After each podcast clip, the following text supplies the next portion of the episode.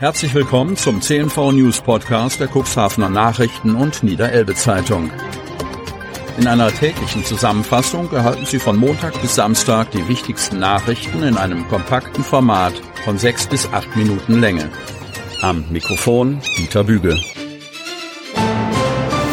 Dienstag, 5. Dezember 2023. Große Trauer in Oberndorf. Bürgermeister Detlef Horeis ist verstorben. Ein großes Herz hat aufgehört zu schlagen. Detlef Horeis ist kurz nach seinem Geburtstag erst 67-jährig verstorben. Oberndorf trägt Trauer. Die Dorfgemeinschaft war sein Leben. Der Oberndorfer Bürgermeister verkörperte den Geist des Dorfes wie kaum ein anderer. Er lebte für seinen Ort und die Bewohnerinnen und Bewohner. Der Zusammenhalt der dörflichen Gemeinschaft in einem guten Miteinander, die Weiterentwicklung und eine zukunftsfähige Ausrichtung waren ihm wichtig. Bis zuletzt hat er als unermüdlicher Kümmerer und Integrationsfigur für sein Oberndorf gewirkt und die Organisation des 44. Weihnachtsmarktes erheblich mitgeprägt. Eines seiner letzten Projekte war der mittlerweile siebte Hilfsgütertransport in die Ukraine. Bürgerbeteiligung war für ihn keine Worthülse. Schließlich wusste er um die Stärken eines Teams, setzte darauf und motivierte andere, sich ebenfalls für die Allgemeinheit zu engagieren. Nie vergaß er an seine Mitstreiter zu denken und sich bei ihnen zu bedanken. Sein Lebensmotto lautete denn auch Die Mannschaft muss zusammenhalten. Und dies war stets eine Erfolgsformel, mit der sein Oberndorf auch nach außen punkten konnte. So überzeugte sein Osterort eine internationale Jury und die Oberndorfer gewannen mit ihrem rührigen Bürgermeister an der Spitze den Europäischen Dorfentwicklungspreis. Wegen seiner Verdienste um die Tourismusentwicklung in seinem Flussdorf erhielt er schon 2009 den Osterpreis Goldener Hecht der AG Osterland. Die Kommunalpolitik war seit über drei Jahrzehnten sein Metier, um mit Gestaltungswillen und Überzeugungsvermögen die Region und sein Ort voranzubringen. Auf Samtgemeinde und Gemeindeebenen hat sich Detlef Horeis durch seine ehrliche und besonnene Art großen Respekt und Anerkennung verschafft. Aber in der Sache war er durchaus kämpferisch, wenn er von etwas überzeugt war und wusste, sich auf faire Weise durchzusetzen. Kindergartenkinder überreichten Seeleuten aus aller Welt im Hafen ihre gebastelten Geschenke. Cuxhaven. Es ist schon Tradition, dass die Kinder und Mitarbeitenden des Kindergartens Zwölf Apostel aus Altenwalde etwas für die Seeleute in Cuxhaven tun, erzählt Martin Struve, Diakon und Leiter der Seemannsmission. Das Besondere, zum zweiten Mal übergaben die Kinder ihre Geschenke an Bord persönlich an die Seeleute.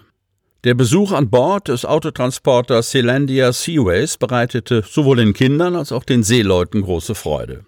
Für fünf Kindergartenkinder stand am Montag ein besonderer Ausflug auf dem Programm. Um 11.30 Uhr, kurz nachdem die Selandia Seaways am Europakai festgemacht hatte, holte Oliver Fulian Leiter Automobillogistik bei Renus Cooksport und Vorsitzender des Fördervereins der Seemannsmission, die Kinder am Gate ab.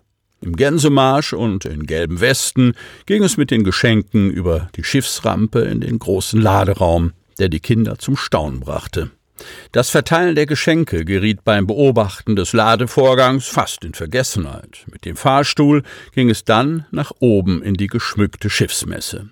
Hier wurden die gepackten Tüten mit den selbstgebastelten Überraschungen unter den Weihnachtsbaum gelegt und an die anwesenden Besatzungsmitglieder verteilt. Als Dankeschön überreichte der Kapitän der Silandia Seaways den Kindern viele Süßigkeiten, die wohl bis zum nächsten Weihnachtsfest reichen werden. Durch die Fenster der Messe beobachteten die Vorschulkinder noch eine Weile die großen Lastwagen, die über die Decks unter ihnen rollten. Dabei erzählte der Kapitän vom Leben an Bord und beantwortete alle Fragen zum Geschehen im Laderaum.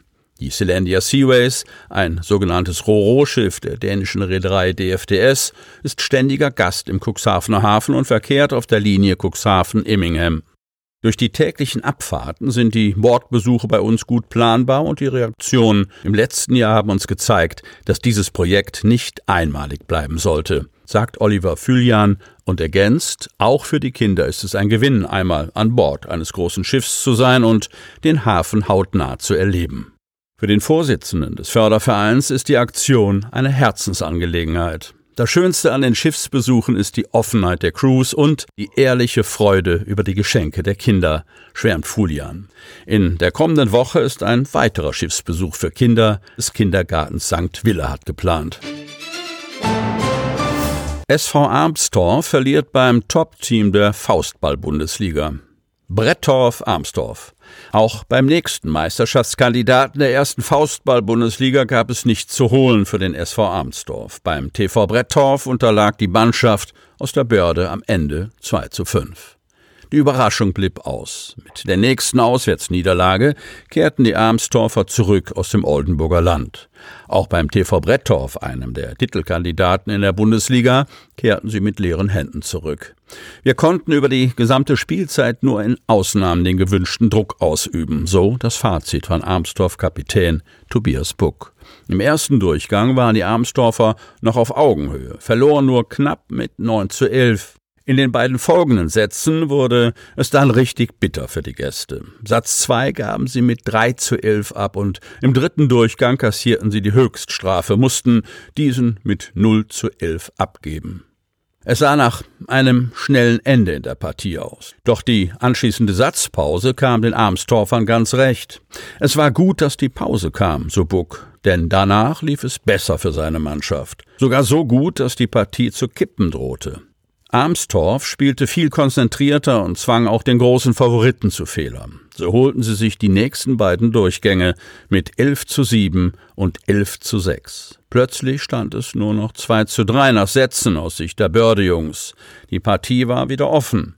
Für eine Wende reichte es aber nicht. Brettorf fing sich wieder und gewann die beiden nächsten Sätze und damit auch das Spiel.